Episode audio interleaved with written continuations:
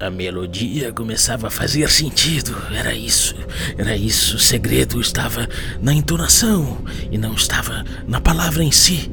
Não, não naquelas palavras profanas escritas nas anotações do livro de seu avô. Não, era a melodia que importava. Melodia, como matemática, começava a fazer sentido em sua cabeça. Sim, era aquilo.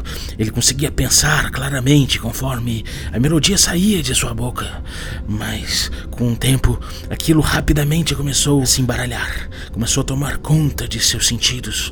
Nada parecia fazer sentido fora aquela entonação, fora aquela melodia. Ele precisava sair dali, ele precisava ir até o centro da cidade, até a estátua, aquela estátua onde emergeria o grande antigo. Sim, seus amigos estavam por ali no centro, estavam impedindo os transeuntes de ficar perto da estátua, porque ela viria à vida, sim. Seria ela que veria a vida. Hum, então pega o carro, pega o carro. O carro está com pouca gasolina, mas dá. É, vamos acelerar, acelerando muito rápido pelas ruas, dobrando pelas avenidas. Em volta, todos os antigos olhavam por mim. Todos eles estavam olhando e tomando conta para que eu chegasse no local correto, no momento correto. Enquanto criaturas cheias de alga em cima do seu corpo, cheias de jetos orgânicos do oceano, caminhavam em torno das ruas, passavam na frente, quase sendo atropelados. A vontade era de atropelar um deles, mas conseguia desviar, conseguia passar pelo meio das tormentas, navegar no meio daquele mar de sangue e chegar finalmente as ruas de paralelepípedo em torno da estátua, ali onde estavam seus amigos, ali onde eles tiravam pelo braço os transeuntes que não eram transeuntes, eram zumbis do mar que emergiram agora junto com a grande criatura que estava para surgir. Vamos tirar daqui, vamos ajudar, vamos atropelar. Bah, o primeiro atropelado, o segundo atropelado, o terror na cara de seus amigos. Por que será que eles estavam vendo aquilo daquela forma, porque eles estavam com pena dessas criaturas hediondas. Ah, ah, eles tinham ah, o terceiro, o quarto e o quinto vieram rápido. Agora sim, a praça estava livre para o grande antigo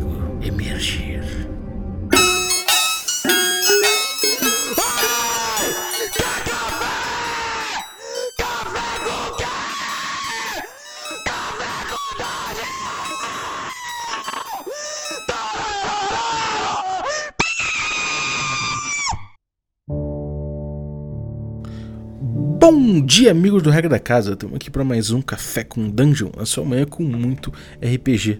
Meu nome é Rafael Balbi e eu já estou aqui bebendo meu café delicioso da Ovelha Negra. E, cara, enquanto eu bebo, eu tô sentindo que saem tentáculos dele que entram pelo meu nariz e tô aspirando eles porque não consigo tirar, então resolvi deixar entrar mesmo. E quando eles entram pela minha narina, eu sinto que eles estão alcançando meu cérebro. Era viagem minha. Nada de errado vai acontecer quando você beber o seu café Ovelha Negra pela manhã. Se você quiser acordar bebendo um café delicioso como o meu, entra lá em ovelhanegracafés.com.br e utiliza o cupom Dungeon Crawl, tudo maiúsculo, que você consegue beber um café da Ovelha Negra delicioso, ainda mais barato. Pô, pequenos produtores, torrefação aqui em São Paulo, pequeno, sem indústria envolvida, então é um café realmente especial, delicioso, que vale a pena. Se você quiser um cupom especial, mais especial ainda, você pode se tornar um assinante do Café com Dungeon em picpay.me barra Café com Dungeon. A partir de 5 reais você já se torna um membro do nosso, do nosso Telegram, né? E por lá você pode me consultar qual é o cupom especial para assinante. Você paga mais barato ainda nesse café. Além disso, você recebe conteúdo extra, participa de sorteios dos nossos parceiros e troca ideia com uma galera muito maneira que faz parte de uma comunidade da qual eu tenho muito orgulho, que gosta de falar de RPG, de trocar ideia, de jogar junto principalmente.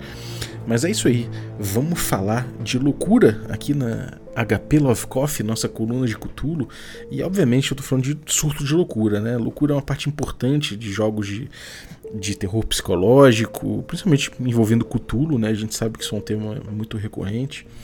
E muito em cima de um episódio que a gente teve aqui bastante tempo atrás, que era o episódio Taverna Platônica, Fantasia Subjetiva, episódio 581 que a gente gravou com Pedro Borges, em que ele trazia uma ideia de que ele estava querendo implementar né, pro, pro Crônicas, que era a possibilidade de você trazer diferentes narrativas né, a partir de subjetividades de personagens para o seu jogo. É, isso comportando inclusive incongruências narrativas entre, em, narrativas entre o que cada personagem vê. E eu gosto muito dessa ideia, né? No caso, ele, ele resolve isso por amuleto. Então seria o seguinte: o mestre, quando ele está descrevendo, o mestre ele tem uma visão ampla do que todo mundo está fazendo em conjunto, né? Do que todo mundo faz junto ali. É, seria uma visão compartilhada, né? uma visão neutra, compartilhada que o mestre passa quando ele faz o seu, a sua descrição. Porém, quando o amuleto está na frente de um jogador, né, de um outro jogador, é, o que, tudo que o mestre descrever vai estar tá sendo visto pelo olho daquele jogador e essa vai ser a subjetividade daquela cena.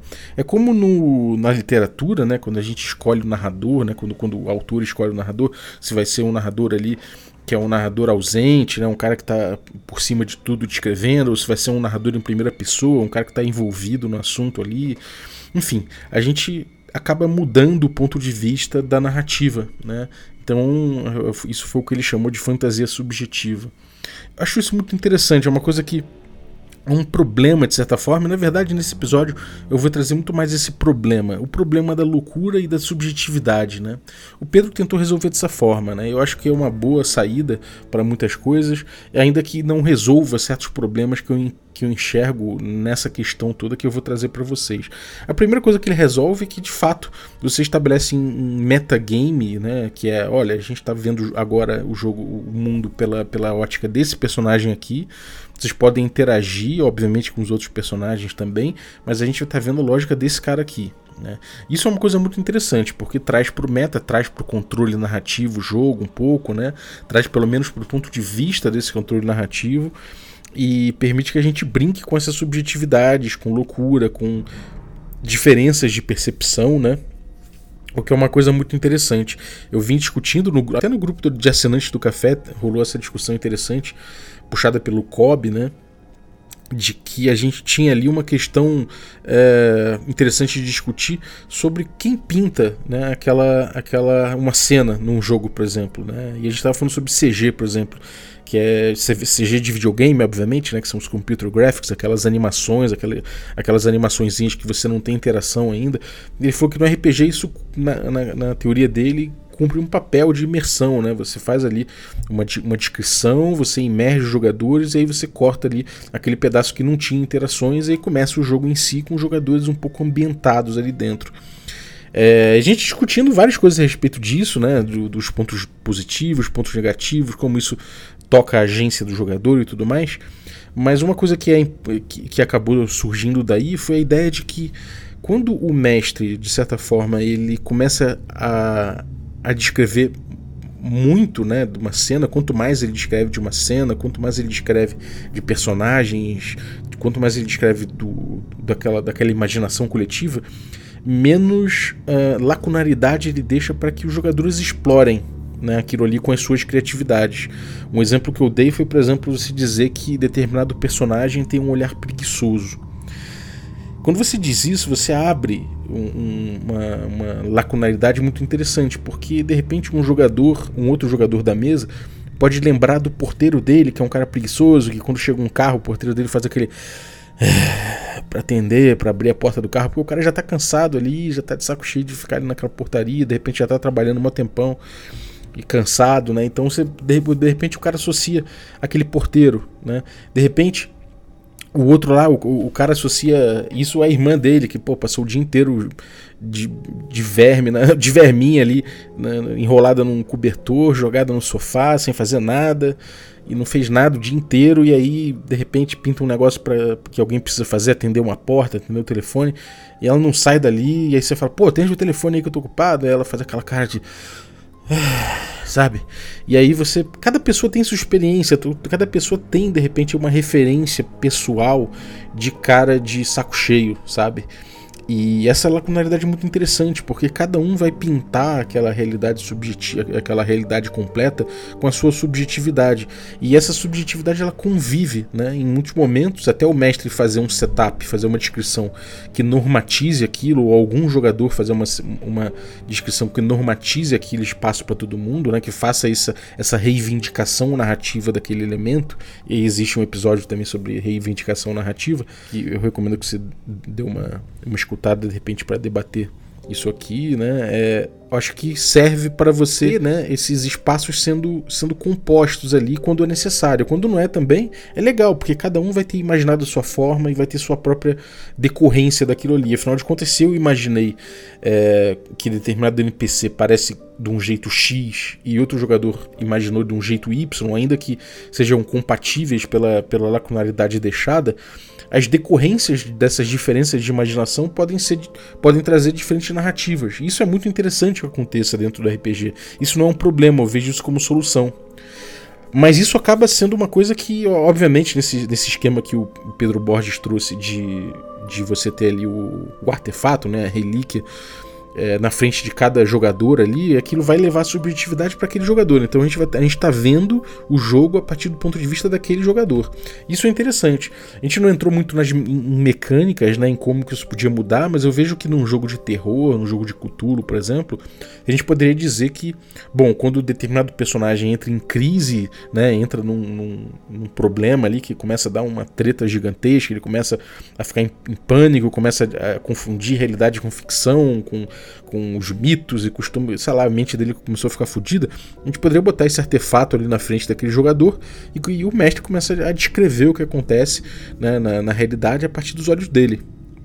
Isso é interessante, né? É, inclusive vai, vai, pautar a ação dos demais jogadores, né? Os demais jogadores vão agir somente com a descrição que eles estão recebendo dos olhos de um personagem.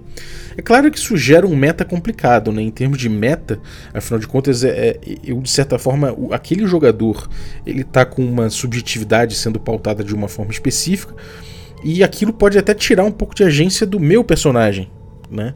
Porque afinal de contas, o meu personagem, de alguma forma, ele, ele, ele, não estaria vendo aquilo. Ele não estaria com as mesmas limitações, né? Ou com as mesmas alterações de realidade, de visualização da realidade, que aquele jogador ali, que aquele personagem daquele jogador que está em crise tem. Né? Na teoria, eu poderia comungar de uma realidade compartilhada com quem não está tendo crise. E isso seria uma vantagem. Vamos supor que eu tomei cuidado para não enlouquecer durante a aventura inteira. Esse cara que está em crise é um cara que cagou para isso o tempo todo.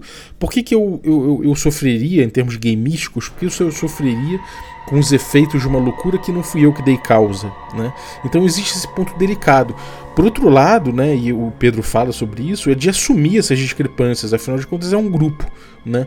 É, e, e, é uma coisa interessante, né? Uma coisa que de fato o grupo pode abraçar mas que pode deixar também esse espaço inconveniente, né? Essa inconveniência. E essa inconveniência é uma coisa que é muito difícil de tratar.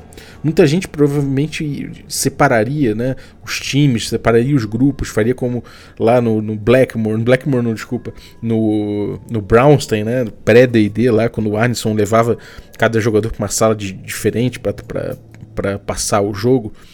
E de repente você faz isso, né? O cara, você faz a cena ali com um grupo, depois chega numa outra sala, fala com um cara que está em crise, descreve de outra forma, vê como é que ele faz, aí volta para outro grupo. Poderia até acontecer isso, poderia ser até mais fácil num, esquema online, né, que de repente você está fazendo ali de uma forma não não, não síncrona, né, uma, uma forma assíncrona. Poderia facilitar esse tipo de coisa, mas de qualquer forma é também é um problema você ficar fazendo isso, porque o, fim, o tempo todo você tem que ficar atualizando é, com setups, né? Você tem que ficar descrevendo e, e, e atualizando a sua descrição a respeito do, do que está acontecendo com a outra parte que está vendo outra coisa diferente. Então você teria que ir para o jogador que está na outra sala, ver o que ele vai fazer, traz o que ele vai fazer para cá, pega o que os jogadores daqui fazer, fariam, e aí pega essa ação deles, leva para lá, isso cria um espaço de metajogo muito inconveniente e que pode levar a incongruências narrativas e até é, a inobservâncias ali de certas, de certas interações que podem prejudicar alguém, alguém pode sair, sair se sentindo prejudicado. Por exemplo, o cara fala, pô, mas eu não vi que determina que, que, o, que o personagem estava louco e podia me dar uma marretada na cabeça, achando que eu era um monstro. Como é que eu não percebi isso? Né? De repente você deixou passar isso, porque afinal de contas o jogo está acontecendo ali, você está correndo para um lado, correndo para o outro. Enfim, é uma coisa um pouco complicado quando você está no mesmo espaço com aqueles personagens né, e você tem que descrever para os jogadores em separado. Então isso cria né, é, automaticamente discrepâncias. Que também são interessantes, eventualmente, de ser exploradas essas discrepâncias, mas que são arriscadas, como eu falei. Então a gente fica pensando, um cara tá em, eu, eu gostaria de dar um zoom narrativo nos surtos de loucura. Eu adoraria, e por isso eu gosto da proposta do, da fantasia subjetiva do Pedro. Né? Que você pode, você pode chegar e, e, e, sei lá, pode descrever como é, que, como é que é aquela loucura, em vez de simplesmente falar para o grupo todo que o cara tá em crise. Né? Você não, você vai falar que em vez dele tá vendo é, as pessoas ali em volta, né, nas ruas e tal, que ele não vê transeuntes, ele não vê pedestres, ele vê pessoas cobertas de lodo, cobertas de, de musgo, cobertas de, sei lá, de mexilhões do mar, né? Ele não está vendo aquilo de uma forma correta, né? De repente, em vez de ver uma estátua, ele vê um grande antigo ali, em vez de um poste, ele está vendo um tentáculo, né? Você pode brincar com isso, ou de repente você pode brincar que parece que todo mundo está observando ele, parece que, sei lá, que os objetos falam com ele, conversam com ele. Você pode explorar esses, essas crises de loucura de formas narrativas muito interessantes, mas ao mesmo tempo isso cria um, um bolsão narrativo, né? Isso cria, um, cria um, uma realidade paralela só para aquele personagem e que é, é, é, complicado a gente comunicar isso para os demais, né? Então eu fico me, pergunto como, me perguntando como fazer isso. Obviamente que eu posso seguir né, com essa ideia do, do Pedro botar o artefato na, na frente desse personagem que está em crise e fazer com que os outros é, atuem, né, façam, tomem suas decisões e tudo mais de acordo com aquela realidade. Mas e aí? Né? E, e se eles estão. Por, por, que, que eles vão ver né, o, o, os transeuntes, os pedestres como monstros de lodo se os personagens deles não estão vendo isso? Né? Ou será que de repente eu estou mexendo com uma realidade tão. É, tão, tão louca, né? uma coisa tão misteriosa e uma coisa tão. É, tão sinistra que de repente de fato está mudando o mundo para todo mundo e apesar dos personagens não verem, né, que na verdade aqueles, aqueles pedestres não são não são monstros de lodo, no fundo eles são sim, né? A verdade é essa sei lá, mas fica um pouco complicado. Você, há de convir que tem muitas discrepâncias que acontecem nesse momento, né? E eu acho que uma coisa interessante a respeito disso é que a gente pode de, de fato brincar com controle criativo, com controle narrativo. De repente, a gente pode botar o controle narrativo na mão desse jogador, né? O jogador que está fazendo o controle narrativo de tudo, né? É... Vamos supor, o cara fala que ele Vamos pegar aquela introdução que eu fiz ali.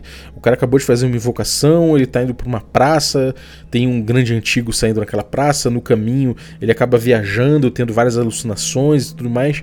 Eu posso de repente é, provocar né, o jogador, provocar essa subjetividade dele, dizendo, por exemplo, que o carro dele agora não é mais um carro, que ele está dirigindo um.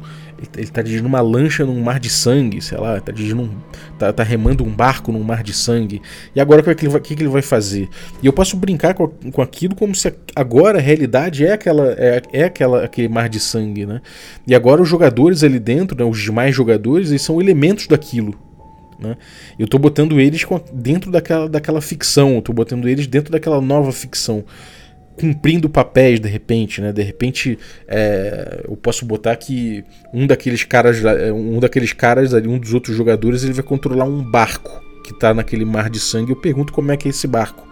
De repente outro cara pode, pode ser, pode ser os marinheiros que estão no barco, né? Outro pode ser uma manifestação de, um, de uma criatura com tentáculos que sai de baixo, o que, é que essa criatura está fazendo, como é que ela é. A gente pode começar a botar papéis nessa cena né, e acabar jogando aquele delírio coletivo, cada um com seu papel ali dentro. Né. Isso pode ser uma coisa interessante. Eu lembro que eu fazia terapia uma época, né, uma terapia comportamental, cognitiva, sei lá, e foi curioso que eu tinha sonhos muito muito complexos, assim, sonhos normalmente pesadelos, na verdade, que eu acordava fazendo. Uh, fazendo alto, assim, gritando alto, fazendo um. Todo mundo estranhava que porra era essa. A minha namorada, na época, tava dormindo comigo na cama e tal, ela acordou assustadíssima, né? Porque eu tava lá altão, modulando a voz. E o sonho que eu tinha, o pesadelo que eu tinha, era sempre com alguma coisa sagrada. Por exemplo, eu vi uma imagem de Cristo de, sei lá, de 3 metros de altura na parede da cozinha, isso no meu sonho. E aí, mas eu chegava e antes de, de ver isso, eu via meu pai e minha mãe prostrados aí na frente dele. E aí eu quando percebia para por que, que eles estavam se prostrando, eu também me prostrava, não conseguia, sei lá, falhava no save, não conseguia evitar de me prostrar também com essa, com essa fazendo, e aí eu acordava. E eu levei esse sonho para para psicóloga e tal, para terapeuta, né?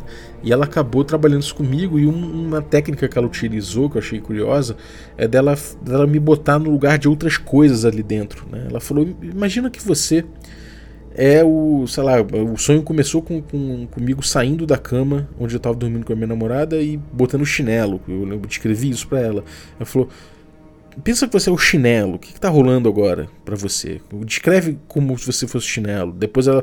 Agora descreve como se fosse esse corredor pelo qual você passou até a cozinha. Agora, a primeira coisa que você chega na cozinha, quando você, quando você olha o que, que é que tem ali. Eu falei, pô, tipo, as geladeiras e meu pai e minha mãe ajoelhados em frente, assim, pro outro, virados pro outro lado. E eu não conseguia ver exatamente o que era, mas eles estavam prostrados. Ela falou: então o que, é essa geladeira? O que essa geladeira estava vendo? O que ela estava presenciando? Que, que tinha dentro dessa geladeira? Sei lá, começou a fazer várias perguntas loucas em relação a isso, mas que no fim das contas gerou uma certa interpretação de sonho. Né? Foi uma coisa interessante isso. Foi, enfim, não vou chegar a, a, a, trabalhar isso aqui, né? É uma questão pessoal, mas tinham questões ali minhas que eu acabei trazendo para a interpretação daquele sonho. Não necessariamente aquilo era exatamente aquilo que eu estava pensando, provavelmente você não, não, não é uma associação consciente que você faz, né? Obviamente. Então era, ler isso já era um exercício interessante. E de certa forma, quando a gente está trabalhando com uma, com uma cena de loucura que é um surto de alguém, alguém que está tendo um, confundindo realidade com ficção, está sendo assaltado por terrores psicológicos, cutúlicos, né? A gente pode explorar isso de alguma forma, a gente pode passar esses papéis de outro jeito. Né? Mesmo que sejam os personagens dos jogadores. Então, se de repente o personagem em surto tá vendo o personagem de um dos jogadores como um, um monstro de lama, você fala, cara, beleza, aqui você é o monstro de lama, né? E aí você, e na verdade é como se nesse momento eu tivesse com, obviamente, com esse talismã que o Pedro propôs né, na fantasia subjetiva na frente do personagem em surto, mas os outros jogadores também têm tokens ali na frente deles e estão participando desse surto de alguma forma. Né? E aí aquilo ali passa a ser uma nova ficção, passa a ser uma ficção muito doida e que você pode é, é botar significado ali dentro, botando é, reflexos de jogo em tudo que se faz ali. Né? E aí é como se depois disso você pudesse fazer esse, essa releitura dessa cena, dessa loucura que aconteceu ali, que às vezes pode acontecer de uma forma bem caótica, mas pode também ser estruturada de alguma forma, e aí fica uma pergunta de como fazer isso mas que é possível fazer, eu vejo sendo feito, sabe? Eu vejo sendo possível fazer. A gente pegar essa, esse, esse surto, essa loucura, essa, essa cena surrealista praticamente, botar ela no papel, destrinchar os elementos ali e entender de repente, né, fazer uma leitura coletiva daquilo ali que aconteceu e tirar significado para o jogo, né? Que sejam coisas muito é, palpáveis, né, do tipo, ah, então, olha só, aqueles aqueles monstros de lodo que você matou, né, no teu surto que você atropelou com o teu carro, aquilo ali eram transeuntes. Então agora está dentro do jogo, você está em problema. Você está, tipo, de repente, sabe, isso aí foi uma coisa que o jogador que, que assumiu aqueles monstros de lodo, o jogador de repente entrou naquilo pensando, bom, eu sou, eu represento os transeuntes, sabe? É, enfim, podem ser coisas psicológicas também. De repente, o cara que fala que ele é um grande. Ele é, ele é o grande tentáculo que sai de dentro do, do mar de sangue e, e, e, cata a lua, né? Se, se, se enrosca na lua, de repente ele pode dizer que ele é um, um arquétipo, um símbolo de alguma coisa importante do personagem psicologicamente, que depois a gente debate, a gente descobre o que, que significa, a gente incrementa no jogo. Então acho que isso é uma viagem muito louca que a gente pode ter para a gente começar a retrabalhar a simbologia dentro do jogo, né? É, inclusive a gente pode botar uma, uma estrelinha de importância, né, justamente no surto em si, dar um zoom narrativo no surto, dar um zoom narrativo na loucura, dar um outro significado para ela, né? Brincar com símbolos, brincar com o inconsciente, brincar com arquétipos, né? Eu acho que isso pode ser uma coisa muito interessante e que eu não sei, posso estar falhando aqui de não lembrar de nada, nenhum jogo que faça dessa forma, que explore isso. Eu sei que tem o Pesadelos Terríveis do Jorge Valpasso e eu sei que ele explora justamente esse ruído né, os ruídos que há na, na, de comunicação entre o mestre e o jogador quando, quando tem algum quando de fato os pesadelos tomam conta né? Então ele diz para o mestre ser, ser, um pouco antagonista nesse ponto e utilizar seu, eh, e utilizar contra o jogador esses, esses, esses ruídos o que eu acho muito interessante mas é até, um, é até uma coisa que, que a gente pode utilizar também, mas que é uma, é uma, uma coisa além disso, é uma questão da gente jogar, jogar a loucura, né? da gente assumir a loucura, do, dos, dos outros jogadores assumirem papéis dentro dessa loucura né? Em vez de se manterem seus personagens, em, em, jogarem com os reflexos daquilo. E depois a gente faz esse momento em que é como se a gente desse uma. Que é como se a gente jogasse na mesa esses elementos e. Até em termos de. É quase um meta, né? Mas é como se a gente debatesse. É, e aí, obviamente, a gente está levando em conta várias, várias agendas aqui, a gente debate o que, que significou cada coisa daquela. Né? E aí, no caso, os insights de cada jogador vão ser importantes, né? O que eles tinham pensado, de repente, eles podem anotar previamente o que, que significou aquilo. Então, a gente pede para cada jogador ler o que, que ele trouxe de simbologia, se era uma simbologia de uma coisa concreta, se era uma simbologia de uma coisa abstrata, se era uma coisa que estava em jogo, se era a ideia sei lá, o carinho que o cara tinha pela filha que ele, que ele pouco vê. Né? Vamos supor que tinha uma coisa ali que significava isso. O que, que é agora que ele passou por cima disso com as rodas do seu carro? O que, que, que significa para esse personagem, sabe? Acho que isso pode dar uma profundidade tão legal pro jogo, sabe? Isso pode trazer uma coisa tão interessante pro jogo e ao mesmo tempo traz a possibilidade de ter estragos é, palpáveis e reais ali dentro, né? É, obviamente que se o teu jogo tiver uma agenda gameista muito forte, isso pode levar os, os demais jogadores a pegarem muito leve no que eles estão trazendo como elementos ali do jogo, né? Afinal de contas, se você não quer foder o teu amigo, você não vai pegar monstros de lama que são na verdade transeuntes. Porque afinal de contas, pô, você sabe que tem chance do teu do teu do, do, do personagem do teu amigo ali que tá em crise se fuder por conta disso. E você tá ali pensando em ganhar. É uma agenda natural do RPG que é possível, que é a agenda gameista. E se você está vibrando muito num jogo com essa tendência gameista, a gente provavelmente vai ter que encontrar formas né, disso funcionar, disso, disso ter o seu. de, de sei lá, de, de, de que, sei lá, de algum jeito seja importante para aquele cara botar certas situações perigosas né, naquele jogo, naquele momento, né, botar coisas em risco, né, e isso pode ser resolvido de repente com XP, de repente, né, olha, se você não botar nada que seja, que, que tenha farpa nesse momento, você não ganha XP. Se você botar alguma coisa pro outro lado que tem uma farpa, que tem um perigo envolvido, que tem alguma coisa que vai trazer uma decorrência é, importante ali para aqueles personagens, é, seja no mundo palpável, seja em decorrências psicológicas, aí sim você ganha XP. Ou seja, se as decorrências entrarem em jogo, se aqueles problemas vierem à pauta, vierem à tona porque você implantou, você ganha XP de repente em relação àquilo. Né? E isso pode fazer que o jogo tracionar um pouco essa simbologia com um pouco mais de perigo, né? o que vai dar um tom todo especial para esse jogo. Fora, obviamente, uma, uma agenda narrativista muito clara, muito evidente, né? Porque afinal de contas a gente está trabalhando com símbolos e de como isso vai influenciar a narrativa dali para frente depois de determinado surto. E e também a gente pode botar é, uma agenda simulacionista, obviamente, porque afinal de contas a gente está tá tratando a simulação de uma loucura mesmo. Né? Uma outra coisa interessante é que você, como mestre, com guardião, sei lá como se chama a tua função, você pode botar que determinada coisa é uma condição de fim daquele surto, né? Que seja um timer, que seja alguma coisa a ser resolvida naquela loucura ali, né? Que seja de repente você tem que, sei lá, você pode escolher de repente um daqueles símbolos ali que tem que ser eliminado, ou de repente, sei lá, você pode botar alguma situação que tem que ser resolvida, você pode botar é, alguns, alguns triggers ali, alguns gatilhos que podem levar ao fim daquela cena, ao fim daquele surto, e se aquilo for atingido, beleza, terminou. Você pode inclusive botar desfechos diferentes, né? É, bom, se acabar, se, o surto acabar por conta de tempo, então um estrago máximo de repente foi feito. É, sei lá, você pode brincar com isso, você pode gamificar isso de alguma forma. Nem gamificar a palavra, né? Mas você pode é, botar elementos de, de, de, desafio de jogo, né? Até é, trazer um pouco mais de significado dessa forma para aquele surto para muito além de simplesmente jogar uma tabela e interpretar. Ah, o surto aqui foi paranoia. Beleza, interpreta aí a paranoia, cara. O cara vai lá e interpreta a paranoia. Às vezes isso não traz significado, isso não traz uma coisa, é, não traz, não traciona muito bem essa paranoia pro jogo, né? E por mais que você possa brincar, às vezes você vai se segurar de brincar nisso, porque obviamente você não quer que e você não quer ferir a agência dos outros jogadores, você não quer fazer que os jogadores assumam os problemas decorrentes de um surto que um não foi o personagem deles que assumiu. Né? Então acho que essa solução pode ser interessante. De repente, dar esse zoom narrativo, viver esse pesadelo, viver isso dessa forma, pode ser uma coisa interessante e, e pode dar muito resultado. Então, é isso. Eu queria dividir, na, ver, na verdade, essas reflexões. Eu não tenho uma solução.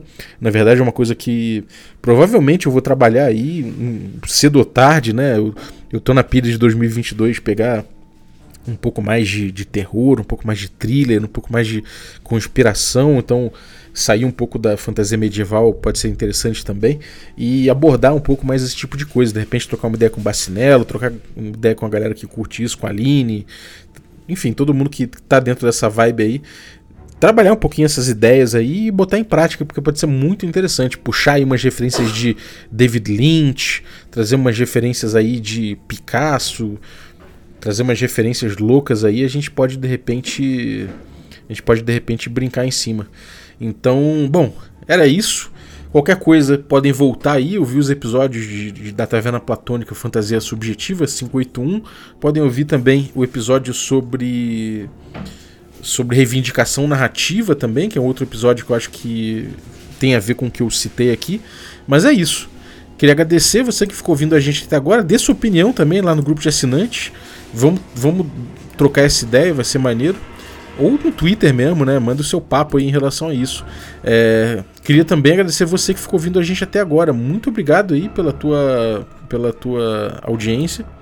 E obrigado também você que apoia o Café com Dungeon, que torna possível essa, essa aventura. Nosso assinante Café Expresso, dentre eles aí o Lucas Conte. Valeu, Lucas, pelo teu apoio. Agradecer também os nossos assinantes Café com Creme, dentre eles o grande Leonardo Leão. Muito obrigado aí pelo teu apoio. Quero agradecer também os nossos assinantes Café Gourmet. E são eles uh, Chico Siqueira, Horácio Barros, a Pati Brito, Adriel Lucas, Bruno Cobb, Diego Sextito, Rafa Cruz, Abílio Júnior, Denis Lima, Marcelo Craven, Jean Paes, Franciola Araújo, o, o, Rodrigo Averino, o Caio Messias, o Pedro Cocola, o Erasmo Barros, o Léo Paixão, o Tito Lima, Jarbas Trindade, Germano Assis, Gleb Duarte, Rodrigo Freitas, o Play Lance e o Rodrigo de Lima Gonzalez, o Ney da Guilda do Ney. Galera, muitíssimo obrigado pelo, pelo apoio de vocês, um abraço e até a próxima.